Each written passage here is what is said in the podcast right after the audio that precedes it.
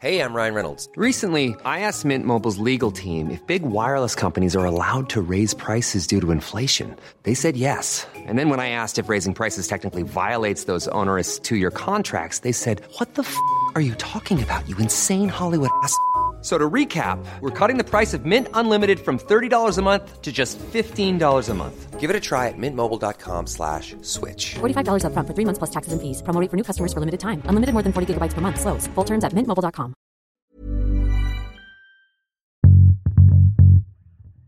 Bonjour, vous êtes avec Vanity Fair pour notre podcast Écoutez les filles, présenté par Sophie Rosemont et qui, comme son nom l'indique, laisse la parole aux filles. Pour cette nouvelle saison, nous accueillons des artistes de la nouvelle scène française. Elles font parler d'elles et nous avions envie de leur donner la parole. Je suis très heureuse d'avoir en face de moi Emel Matlouti. Ma parole est libre, c'est ce que signifie le titre de la chanson Kelmti Aura, qu'elle a chantée en 2011 et qui est devenue l'hymne du printemps arabe. Quelques années plus tard, elle a chanté au concert du prix Nobel de la paix. Mais Emel, Emel Matlouti, c'est avant tout une musicienne qui est passée par le rock, le métal, avant de se plonger dans le folk protestataire, mais pas que. Emel, toi qui es née de parents enseignants, comment tu es devenue chanteuse? C'est un don du ciel qui imposé à toi? Ben, je crois.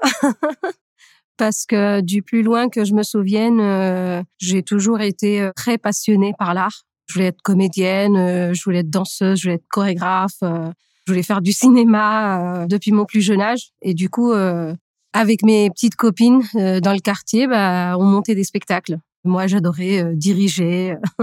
Donc, je pense que ça, ouais, je pense que j'ai dû être née avec. Et après, naturellement, j'ai toujours une bonne oreille et une facilité à apprendre rapidement les chansons. Je connaissais toutes les comptines d'école par cœur et on m'appelait à l'estrade pour aider euh, à apprendre aux autres élèves et je faisais même la tournée des classes. Je pense que j'ai été un peu prédisposée à avoir cette facilité avec la musique. Et puis euh, vers l'âge de 10 ans, c'est là où j'ai décidé que je voulais vraiment être musicienne, mais vraiment sans avoir aucune idée euh, de quoi que ce soit. Et c'est l'été de mes 14 ans, je crois, où j'ai découvert l'album de Céline Dion 2. J'avais une cassette. Donc pendant les siestes euh, où je faisais la vaisselle. Je passais, repassais, passais, repassais. C'est un album qui, qui m'a vraiment donné envie d'être chanteuse. Et après, tu as fait autre chose que chanter des chansons pour chanteuse à voix, c'est-à-dire que tu as été dans des groupes de rock et de rock metal en, étant adolescente. Donc au début, euh, moi je regardais, alors je me rappelle euh, des émissions de Michel Drucker, et je montais dans ma chambre et j'essayais comme ça de chanter. Et tout ce que je voulais, c'est être chanteuse jusque-là. Puis euh, à la fac, dès le premier jour, j'ai rencontré euh, ceux qui sont devenus les membres de mon groupe.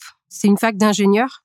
Donc au lieu d'aller en cours, on, on allait au club de musique et on répétait, on, avait créé notre répertoire.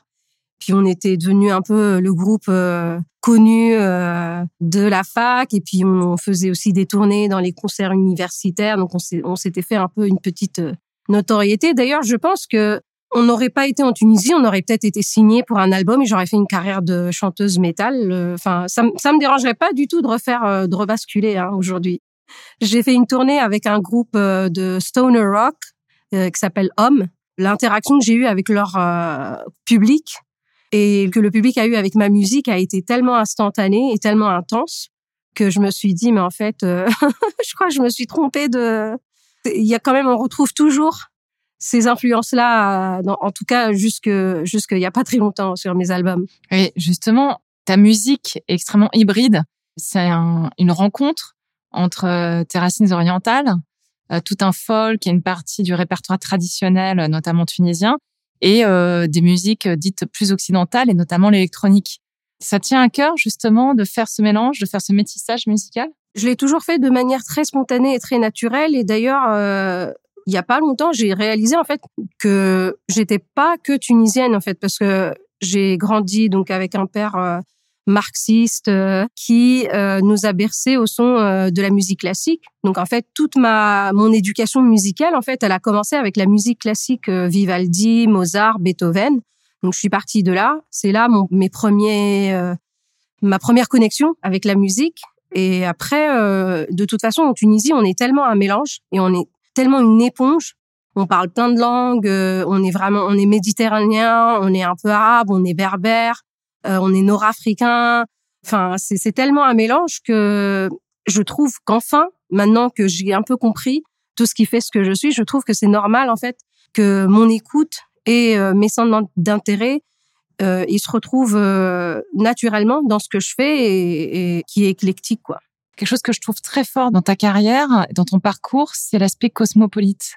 Et j'ai l'impression que c'est quelque chose qui vient aussi même de ta famille, parce que tu as de la famille euh, en France, aux États-Unis, à Tunis, évidemment. On parlera après de ton dernier album en date, qui s'appelle The Tunis Diaries. Tu te sens justement cosmopolite? Est-ce que c'était un, un mode d'éducation? Tes parents t'ont élevé comme ça ou? J'étais pas du tout élevée d'une manière euh, classique tunisienne, orientale. Euh, c'est-à-dire que déjà mon père est athée, donc on avait ce rapport à la religion plus comme culture qui nous entoure. Donc je pense que c'est une chance d'avoir grandi de manière très très libre et très ouverte.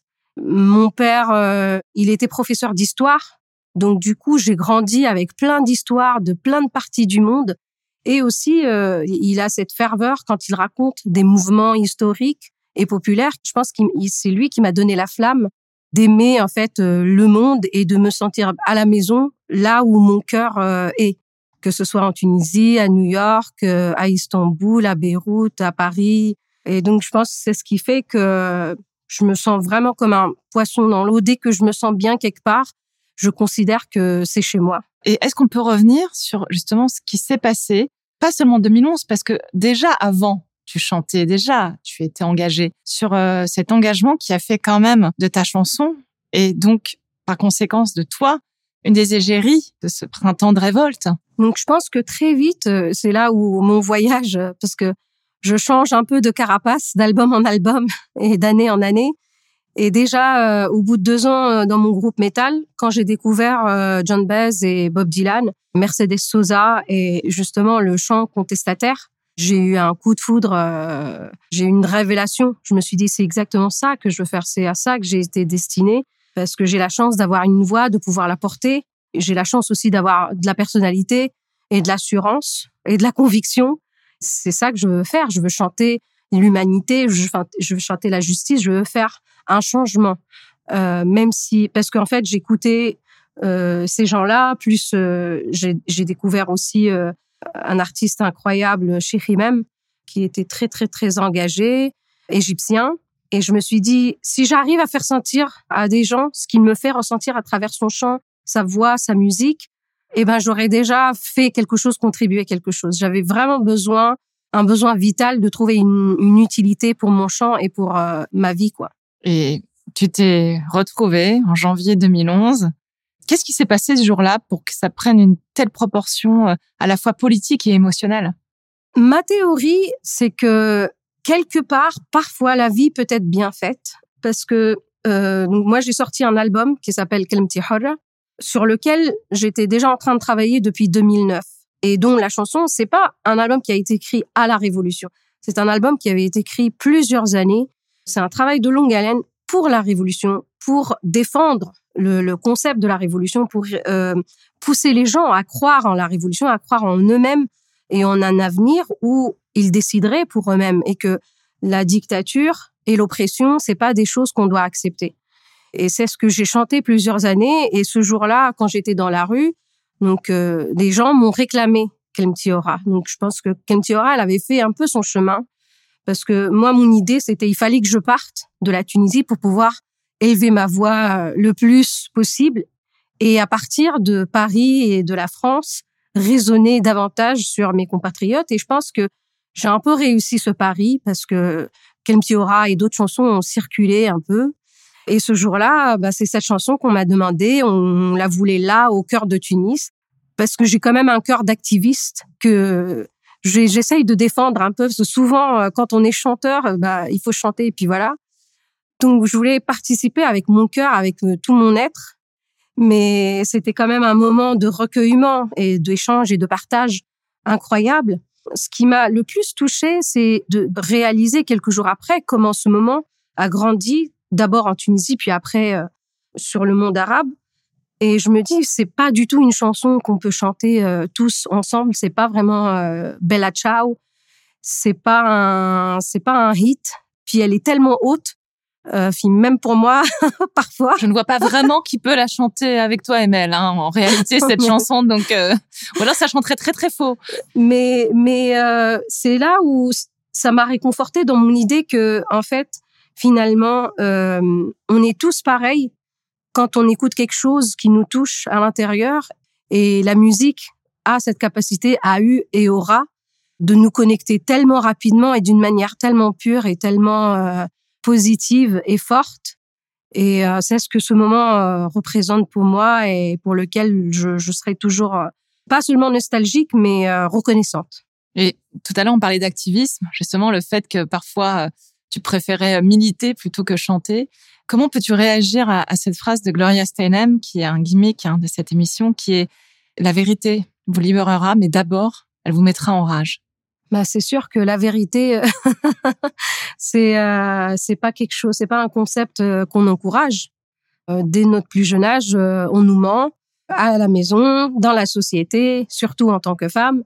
Et puis après, quand on commence à, à s'attaquer à la politique, moi, ce qui m'avait mis en rage très vite, c'est justement de devoir concéder ma liberté d'abord à ma famille, à ma mère, et en même temps, dès que j'ai un peu plus ouvert les yeux, au gouvernement, à tout le monde.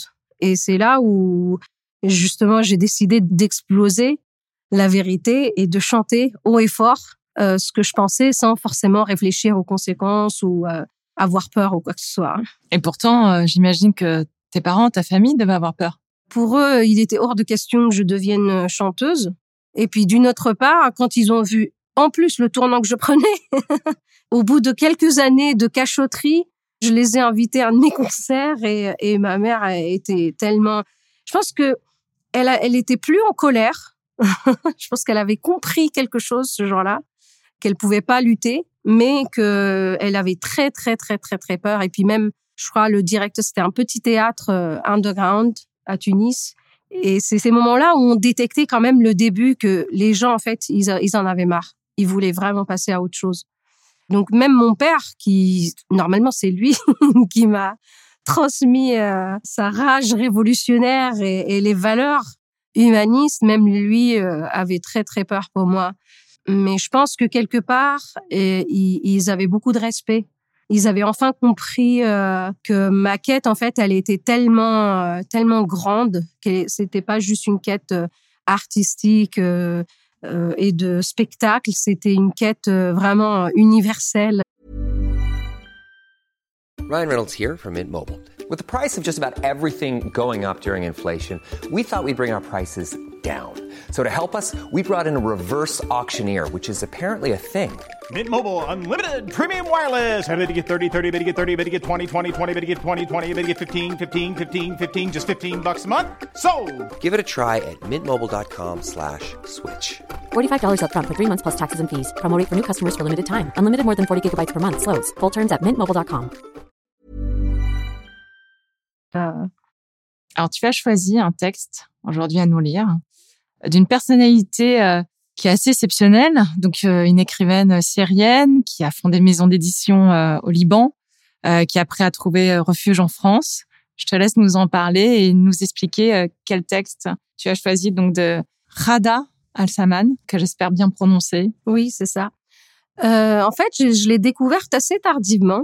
Et euh, justement, j'étais euh, au milieu d'une histoire d'amour tellement tourmentée, dramatique, euh, comme euh, Jean Raffol. et en fait, j'ai commencé à lire et je ne pouvais pas m'arrêter. En fait, tout ce qu'elle écrit est, est d'une grande poésie et d'une telle profondeur dans ses écrits et dans ce qu'elle ressent. Et je, du coup, j'ai choisi un texte que j'ai traduit, que j'avais traduit moi-même euh, au français. Donc, j'espère que ça fera sens. Euh, ça s'appelle fils du vent.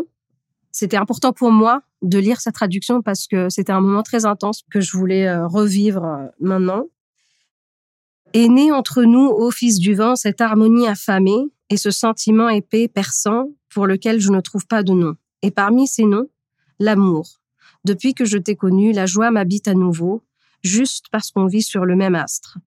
Et brille sur nous un seul soleil, magnifique, que je t'ai connu et je t'ai nommé la joie. Et chaque matin, je me lève de mes cendres et je me réveille sur ma voix te disant, matin de l'amour, ma joie. Et parce que je t'aime, la folie m'habite à nouveau et le bonheur s'allume dans les continents de mon âme éteint. Parce que je t'aime, les couleurs sont revenues dans la vie alors qu'elles étaient noires et grises, comme les vieux films muets, délabrés. Le chant est revenu dans les gorges et les champs, et mon cœur court à nouveau dans les forêts, chantant, haletant, comme un petit cerf rebelle. Et tu voyages à l'intérieur de moi comme les jeux de feu, et quand tu pars, je m'en vais compter sur mon corps les traces de tes touchés, je les compte avec joie comme le voleur compte son butin. Béni est chaque corps que tu as enlacé, béni est chaque femme que tu as aimée avant moi.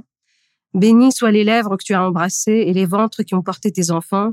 Béni soit tout ce dont tu rêves et tout ce que tu oublies. Et je me lève de mes cendres pour t'aimer. Chaque matin, je me lève de mes cendres pour t'aimer. C'est magnifique. Je pense que j'ai jamais été autant touchée. J'aime beaucoup la poésie. Pour moi, l'art, ça veut dire poésie avant tout. Donc la poésie, euh, résume tous les sentiments qu'on peut euh, qu'on peut ressentir. Elle a masterisé, enfin je sais pas comment on dit euh, en français. Disons transcendé. les expressions et les images qu'on a ligne après ligne après ligne après ligne. C'est les métaphores qu'elle utilise euh, sont tellement exceptionnelles. Et en fait, j'avais un peu oublié la poésie de Rad. Et récemment, comme je suis en train de travailler sur un nouvel album féministe, certes, mais euh, surtout avec un challenge où euh, je voulais faire un album qu'avec des femmes, musiciennes, techniciennes, euh, écrivaines. Et du coup, j'ai retrouvé un petit bout et j'ai recommencé à la lire alors que j'étais en train d'essayer de trouver de l'inspiration pour écrire moi-même. Et c'est pour ça que j'ai repensé à elle parce que c'est vrai que c'est aussi important pour moi qu'elle soit arabe et ça m'a un peu reconnecté à la poésie arabe et l'envie et l'amour d'écrire en arabe euh, parce que comme j'ai passé pas mal d'années à New York, j'ai commencé à écrire plus en anglais. Donc ça m'a fait beaucoup de bien de retrouver un peu euh, pas, forcément le, fait de retrouver la langue arabe, mais de retrouver une langue arabe révolutionnaire, une langue arabe riche et tellement euh, puissante. Et tout à l'heure, tu parlais euh, des sentiments en fait, du, fait que l'art pour toi servait euh, aussi bien à exprimer qu'à condenser euh, les sentiments. Et euh, Emel, si je ne me trompe pas, est un prénom qui signifie espoir. Et il y a pourtant une grande mélancolie en toi. Et d'ailleurs, tu as une chanson qui s'appelle Princess Mélancolie. Euh, il y a un côté tragédienne hein, que tu assumes très bien, justement, qui va avec cette comédie. En quoi euh, la musique t'aide-t-elle à, balayer parfois les zones d'ombre ou euh, à les intégrer suffisamment pour, pour aller vers la lumière? C'est euh, la question euh, de toute mon existence, je crois. C'est vrai que là, au fil des albums et au fil des années, j'ai quand même appris à, à m'accepter en tant euh, que quelqu'un qui a hum, qui est très sensible, qui a beaucoup de, de, de, de zones d'ombre, qui aime beaucoup la noirceur, la mélancolie, mais c'est tout ça, c'est très romantique la musique, en fait, m'a toujours permis de trouver un mon langage propre, un langage où je ne me juge pas euh, et un langage où je trouve aussi la paix et je retrouve l'amour et la lumière. Depuis surtout euh, les deux derniers albums, j'ai appris à juste euh, être bien dans le moment où je suis en train d'écrire et d'exploiter cette peut-être cette mélancolie là, cette tristesse que j'éprouve toujours euh, de manière très profonde parce que je, je suis une éponge et que je ressens beaucoup ce qui se passe, que ce soit de mon pays, que ce soit en France ou que ce soit dans le monde ou plus récemment, je suis de plus en plus sensible à la cause euh, féminine et féministe. Mais j'essaye justement de trouver euh, de l'optimisme, même dans les gammes mineures que j'adore, dans lesquelles j'adore écrire et composer pour moi, on a besoin en fait de se connecter. Et je pense que chacun de nous a cette petite partie euh, de noirceur, de, de, de cette forêt. Et on a besoin d'entendre ça dans, dans les musiques et dans les chansons parce que ça permet de ressortir et, et vivre un peu euh, ces moments-là. Et c'est aussi un discours que tu tiens sur les réseaux sociaux. Récemment, tu as posté une photo de toi enceinte, très enceinte. ce que tu es là maintenant en face de moi, très enceinte, ou pour résumer, tu l'accompagnes de, de mots expliquant que la grossesse n'est pas forcément une merveilleuse partie de plaisir où on est extatique.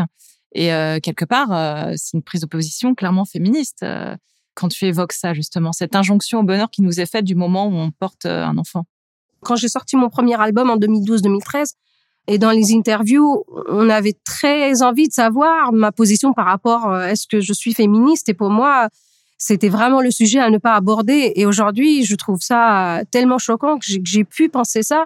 Et évidemment, ça vient pas de moi. C'est des choses que j'ai héritées, que les générations euh, avant moi et même après moi continuent d'hériter.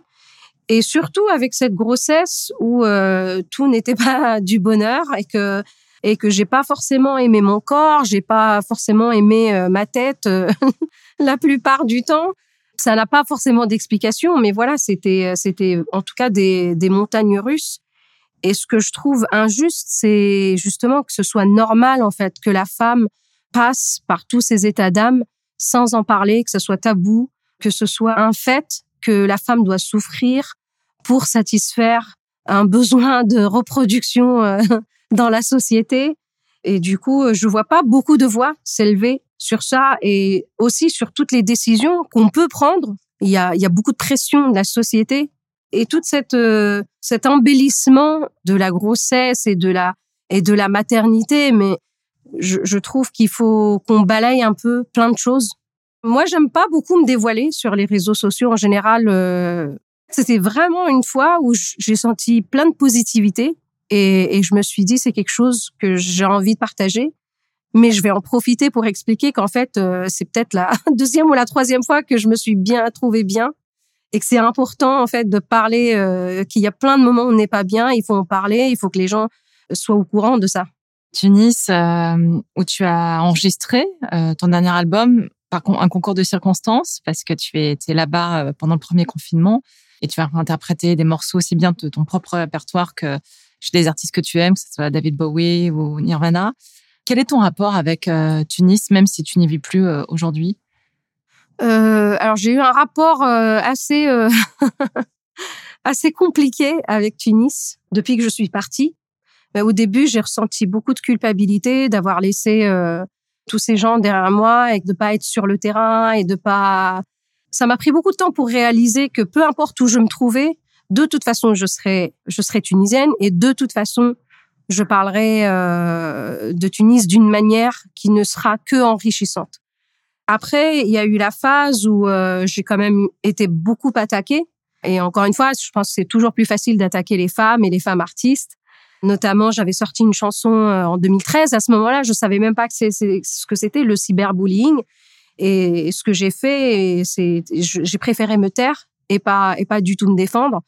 Ça m'a pris beaucoup de temps pour réaliser qu'en fait c'était juste une chanson et qu'il n'y avait pas du tout euh, de légitimité. À partir du moment où on est sincère, et, euh, et, donc ça, ça m'a vraiment fermé. J'ai décidé de vraiment plus y aller, de, de plus de plus chanter, de, de voilà, de faire ma vie ailleurs. Et je pense que vraiment le Tunis Diaries, ça a été la, ça a été la grande réconciliation. Alors d'une part parce que je me suis quand même retrouvée dans ma maison d'enfance, qui pour moi ne signifie pas que du bonheur, parce que c'était beaucoup de moments euh, tristes.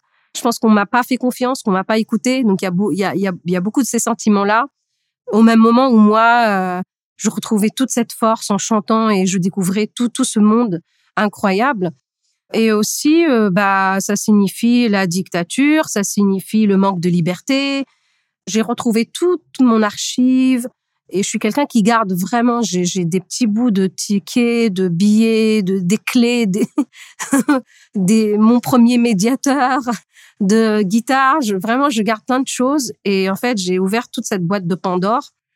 J'ai un peu recomposé tout mon parcours parce qu'il y a eu aussi des phases où j'étais très en colère de ne pas être écoutée pour ce que je suis ou pour ce que j'ai envie d'offrir, mais de toujours me limiter à ce statut de porte-parole, euh, de dictature, de politique, comme si j'étais vraiment destinée qu'à être qu'une victime de quelque chose euh, venant de d'où je venais.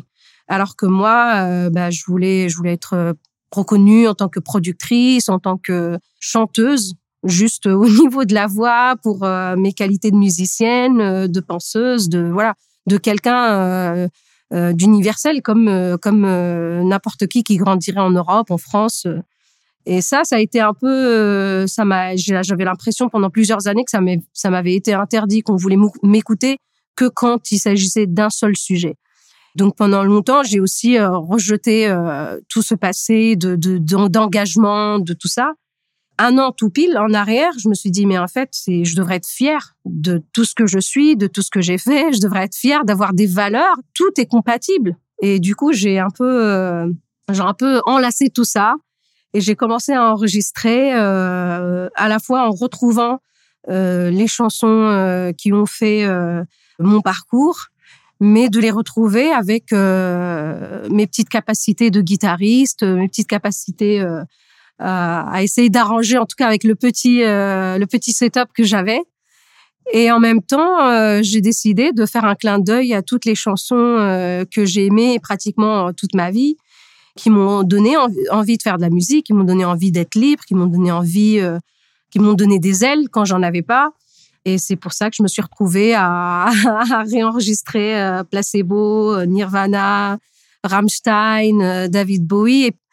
Et c'était aussi intéressant pour moi de, de mettre en avant cette définition-là pour que mon public et puis au-delà voient que, en fait, toutes les combinaisons sont possibles quand on est musicien, euh, qu'on soit né à Tunis, euh, à Amsterdam, euh, à Shanghai, on est tous sensibles en fait à la belle musique, on est tous sensibles à l'art. C'était Écouter les filles, un podcast de Vanity Fair. Retrouvez les autres épisodes de la saison sur toutes nos plateformes et partout où l'on écoute des podcasts.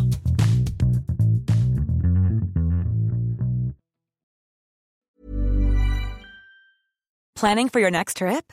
Elevate your travel style with Quince. Quince has all the jet setting essentials you'll want for your next getaway, like European linen, premium luggage options, buttery soft Italian leather bags, and so much more. And is all priced at 50 to 80% less than similar brands. Plus, Quince only works with factories that use safe and ethical manufacturing practices. Pack your bags with high-quality essentials you'll be wearing for vacations to come with Quince. Go to quince.com/pack for free shipping and 365-day returns.